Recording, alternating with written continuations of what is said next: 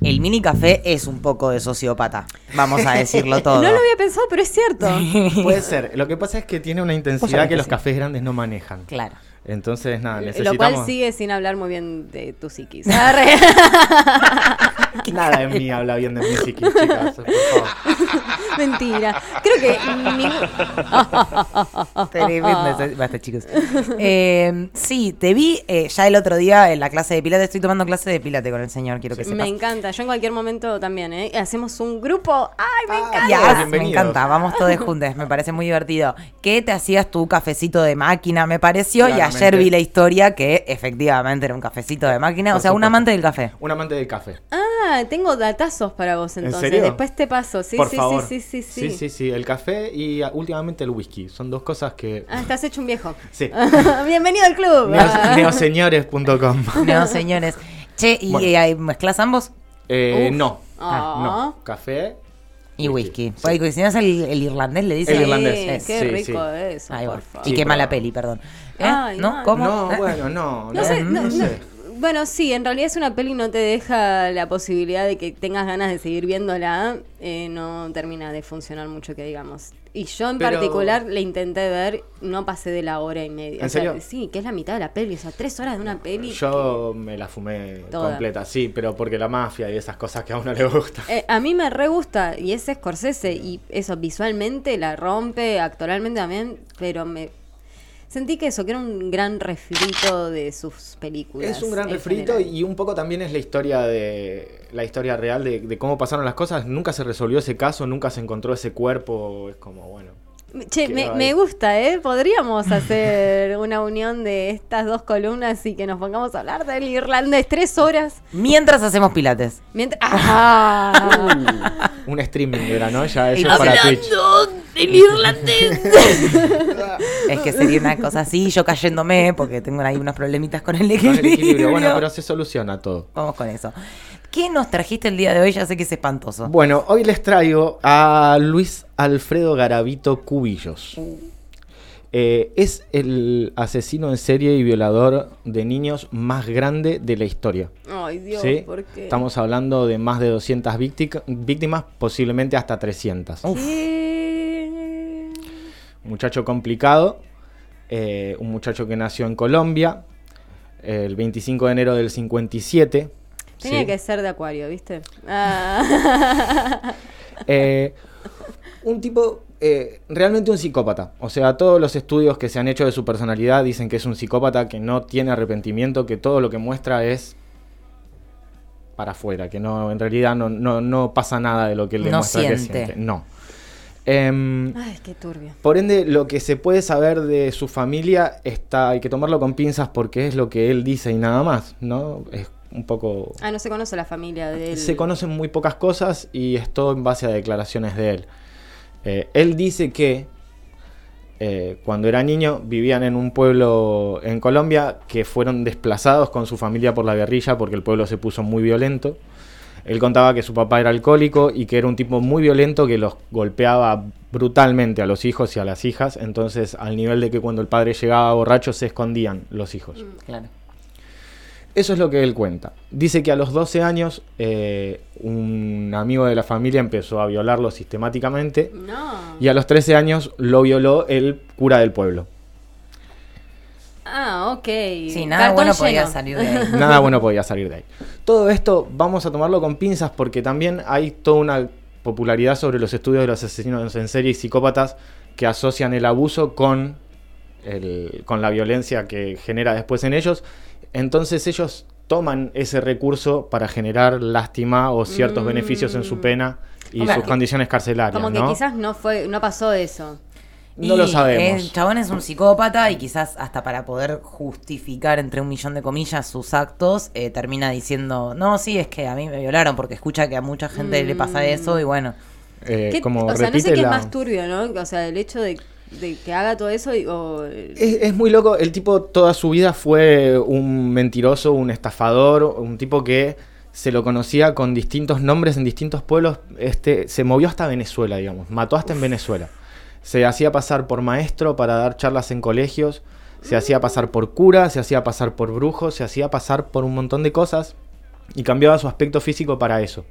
No, locura total. Con lo cual- si puedes. ah. Exactamente, con lo cual es un poco raro todo porque él era un alcohólico y los crímenes los cometía estando totalmente alcoholizado.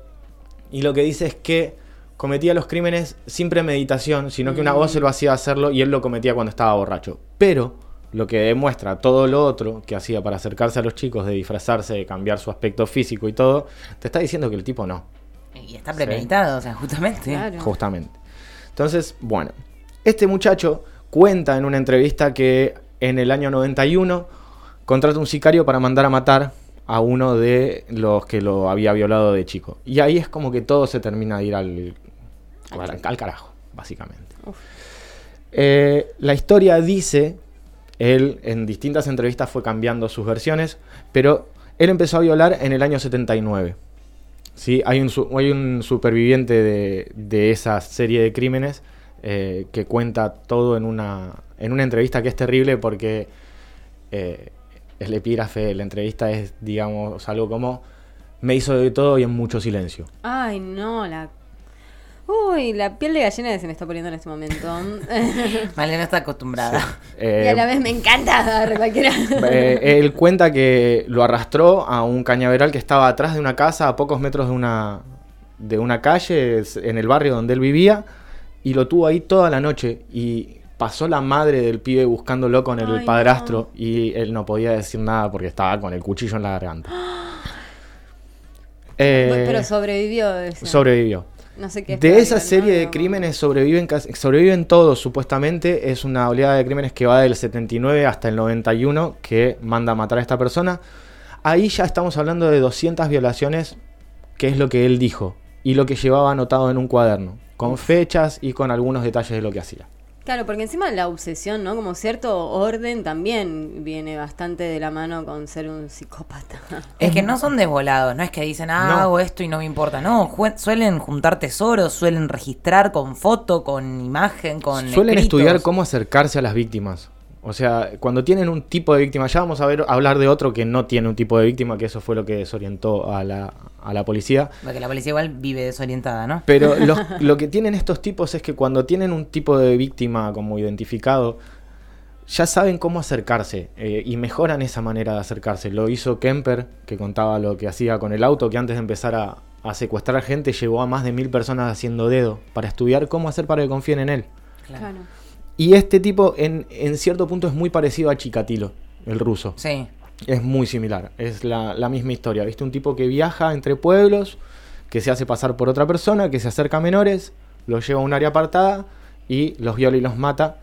Y eh, de la misma manera es como que cada vez empieza a subir el nivel de violencia, porque antes era, al principio era solamente apuñalarlos en el corazón mientras los violaba, Ah, en el mismo acto. en el mismo acto, y después empezó a hacer torturas, o sea, apuñalarlos en lugares en donde no era letal, a torturarlos durante horas y después degollarlos.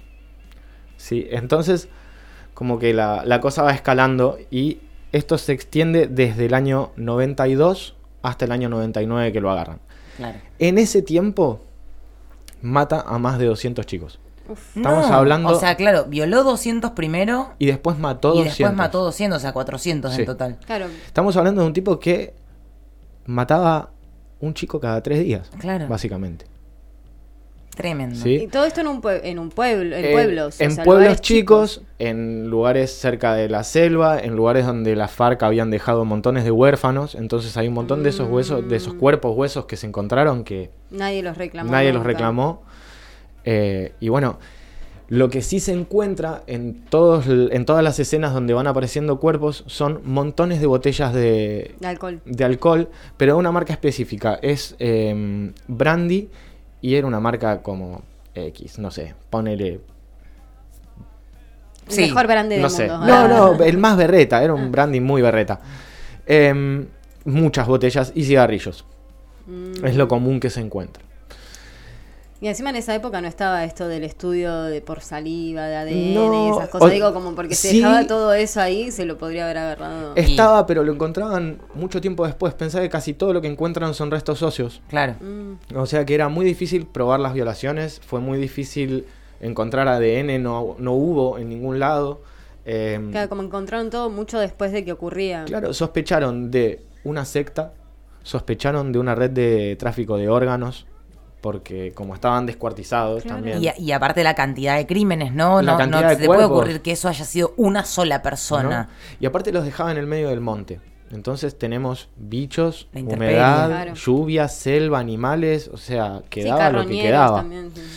Eh, en determinado momento de toda esta oleada de crímenes, más o menos creo que es en febrero del 99, él viola a un chico y lo mata en un cañaveral y se queda dormido al lado del cuerpo, fumando, y se, se inicia un incendio. El tipo se despierta, sale corriendo de ahí con quemaduras y viaja seis horas hasta una farmacia lejos para hacerse las curaciones. Claro, Claro. porque si Sí. era, iba cerca, se iba a saltar la ficha. Exactamente. Cuando los bomberos terminan de rastrillar la zona, encuentran el cuerpo, entonces viene la policía. Mm, Y cerca del cuerpo encuentran restos de colillas de cigarrillos, esta estas botellas de marca de brandy y un par de zapatos y unos anteojos. Con lo cual los tipos dicen, si se dejó los anteojos y los, za- los zapatos, el tipo es posiblemente que esté quemado. ah, Claro, salió claro, inoportunamente, no se dio Exacto. cuenta, sí. En los zapatos se muestra que el tipo rengueaba del pie derecho. Oh, mira todo lo que sabe solo por Sí. los zapatos. Tremendo.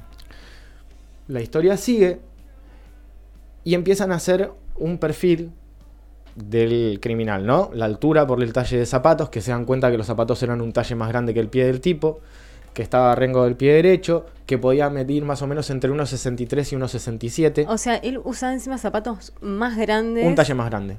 Eso también estaba re premeditado, no me jodas. No, cómodo no es usar No sé si premeditado, Sí. pero eh, si medía entre unos 63 y unos 67, probablemente estuviese queriendo compensar alguna cosa. Exacto. No acá. Detalle, era impotente. Eh, ves. Ah, bueno. Otro detalle, tuvo parejas mujeres, era gay, pero tuvo parejas mujeres con las cuales no pasó nunca nada, básicamente. Eh, no las golpeó ni a ellas ni a los hijos. O sea, no hay Ah, ¿él violencia de ese lado. No, Ah, los ah, hijos de ellas. De ellas. Ah. Él solamente se excitaba con menores y en el acto de violencia. Claro. Nada más. Em, perfilan y lo que hacen es buscar todos los agresores sexuales en el área, en Colombia, eh, que midiesen entre esa altura y que renguearan de un lado y eliminar a todos los que habían incluido niñas. Claro. ¿Sí? Y eso les deja una lista de 45 sospechosos.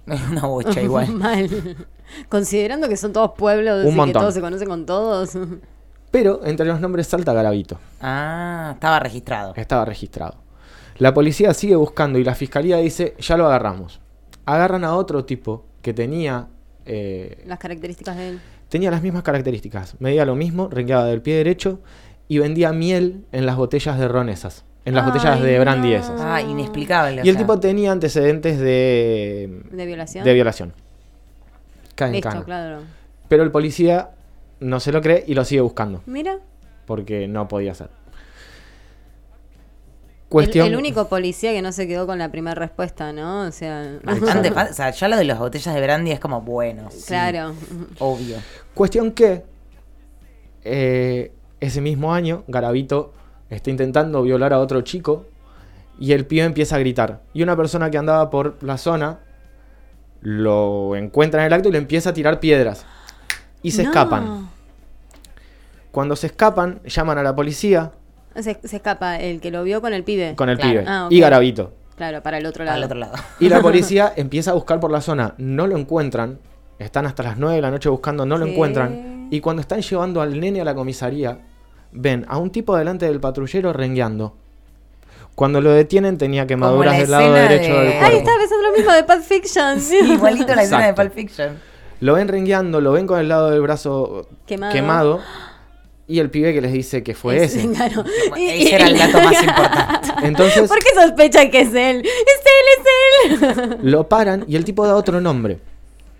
Entonces se lo llevan y lo tratan siempre con ese otro nombre. Dios mío, qué boludos que son. No, ya sabían que era Ah. Ah. Entonces, cuando ya saben que lo tienen, le piden al fiscal, le dicen al fiscal que tenían al tipo que el policía había marcado primero y que la lista de sospechosos había marcado primero, que haga la orden. Entonces le hace la orden y lo empiezan a interrogar. Cuando lo empiezan a interrogar, el tipo niega todo, hasta que le dicen el nombre real y le empiezan a describir los crímenes. Y ahí el tipo ahí... Esto es muy raro, porque el tipo supuestamente se quiebra y confiesa todo. Confiesa todo, sí. Se quiebra, no sé. Mm. Uno ve el, Video. el- ¿El video? Hay un video del momento en que se quiebra, que es el tipo gritando, no, no, ¿por qué? No puedo más, no puedo más. Y esto es muy interesante porque estamos hablando de un psicópata que no tiene ese tipo de sentimientos, que no tiene otra cosa No que culpa, claro. las neuronas espejo, ¿entendés? Entonces ese acting, ¿de dónde lo sacó este tipo? Mm. Imitó a alguien. Sí. Es igual a la, a la performance de algún otro asesino. Exacto. No, es igual a la de- performance de una víctima. Ay, no, ¿Entendés? tremendo. Es igual a la performance de una víctima. Cuestión que el tipo en la cárcel.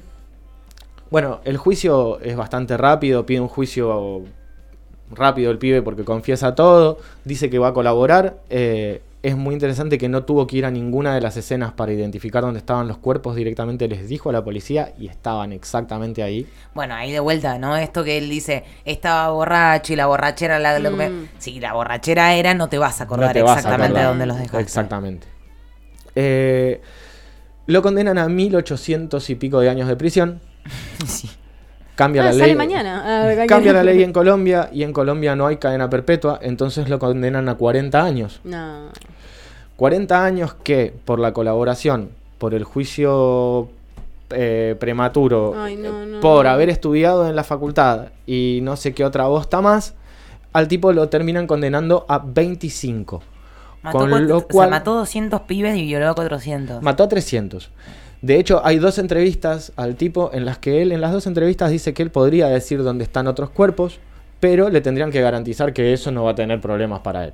Arre, Pero si ya estás admitiendo que mataste más gente. sea. Exacto. Él dice que cambió, que la religión lo cambió, Ah. este, que en caso de salir, que es muy, es dentro de muy poco, podría salir el año que viene Ay, o el no, otro, no, no, por los no. 25 años. Está la fiscalía intentando meterle más crímenes para que eso no pase, pero Sí. el tipo realmente o podría salir este año que viene con 63 años o podría salir a los 80 años. De cualquiera de las dos maneras es terrible. Obvio. O sea, de por sí, digo, le hicieron, supongo yo, pericias psiquiátricas. Montones. ¿Y cómo liberás a alguien que demostrás que está completamente fuera de sí? O Es sea, que la, la ley no contempla la pena perpetua, la cadena perpetua. Bueno, metelo en un psiquiatra, no, sé, no ¿viste? sé. Como- Sí, me Igualmente- llama la atención que siendo un violador de menores y asesino de menores tan profuso, eh, todavía esté vivo dentro de la cárcel. Lo que pasa es eso. que adaptaron un almacén en la cárcel en el que está totalmente aislado y el tipo vive ahí con muchas más comodidades que otros presos. Obvio. Más luz, más espacio, más teléfono, más todo. Ah, o y pero que- es que es posta, porque si vos lo tirás en un pabellón común, ese pibe lo matan. No, y él lo dice, no dura, no dura una hora. No, También se cree que en cuanto pise la calle Eso. no va a durar una hora. que alguien lo va a ir a justiciar. Y hay familias de 200 víctimas. Claro.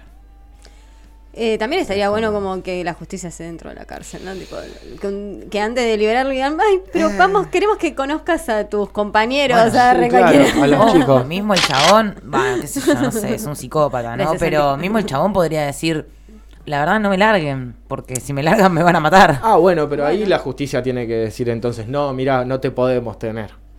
Sorry. man. Bueno, pero ahí te yo. puede ir largando de a una víctima. Claro.